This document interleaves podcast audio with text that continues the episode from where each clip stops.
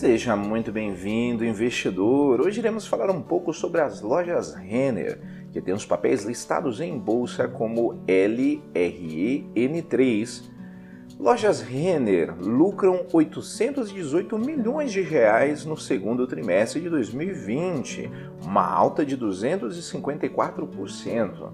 Mas antes, se você não é inscrito no canal do Investidor BR no YouTube, não deixe de se inscrever no canal e ativar as notificações, assim você vai receber as nossas novidades. Lembrando que todos os dias são postados diversos novos vídeos aqui no canal sobre o que há de mais importante no mercado financeiro. E acompanhe também o nosso podcast Investidor BR nas principais plataformas de podcast. Voltando à notícia, conforme o site Sun Research, as lojas Renner apresentou na noite da última sexta-feira dia 31 de agosto de 2020, o seu resultado referente ao segundo trimestre deste ano a empresa atingiu um lucro líquido de 818 milhões e 100 mil reais no segundo trimestre, uma alta de 254,5% sobre o mesmo período do ano passado, quando foi reportado um ganho de 230 milhões e 700 mil reais. A empresa, as lojas Renner, é, reitera que recebeu durante o segundo trimestre 784 milhões e 600 mil reais em créditos fiscais do ICMS na base do cálculo do PIS/COFINS.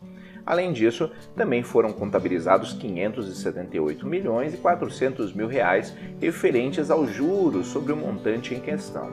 Segundo as lojas Renner, o, o, o valor total, portanto, foi de 1 bilhão 630 milhões de reais, com um efeito líquido de 1 bilhão 470 oh, e 47 milhões de reais no lucro do segundo trimestre.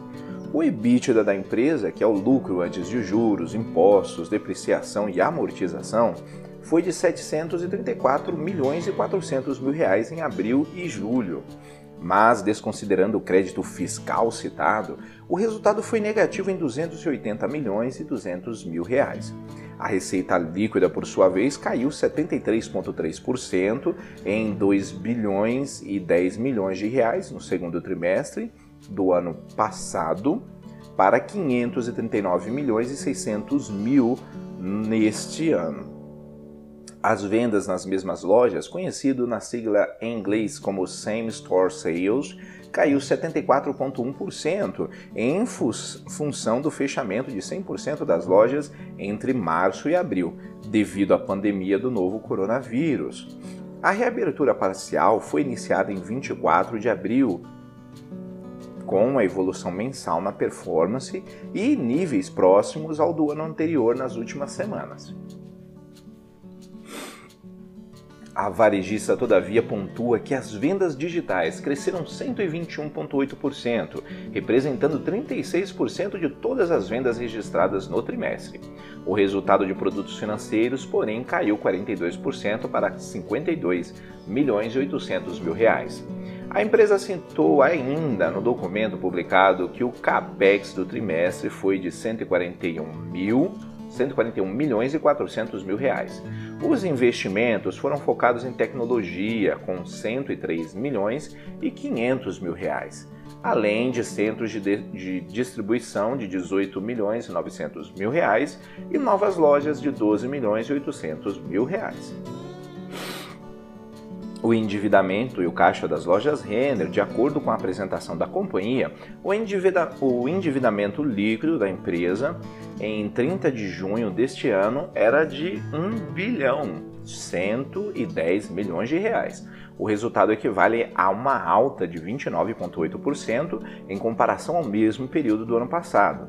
Esse é o valor de endividamento líquido para um segundo trimestre desde 2016 no caso, é o maior endividamento líquido da empresa desde 2016, quando era de 1 bilhão 210 milhões de reais.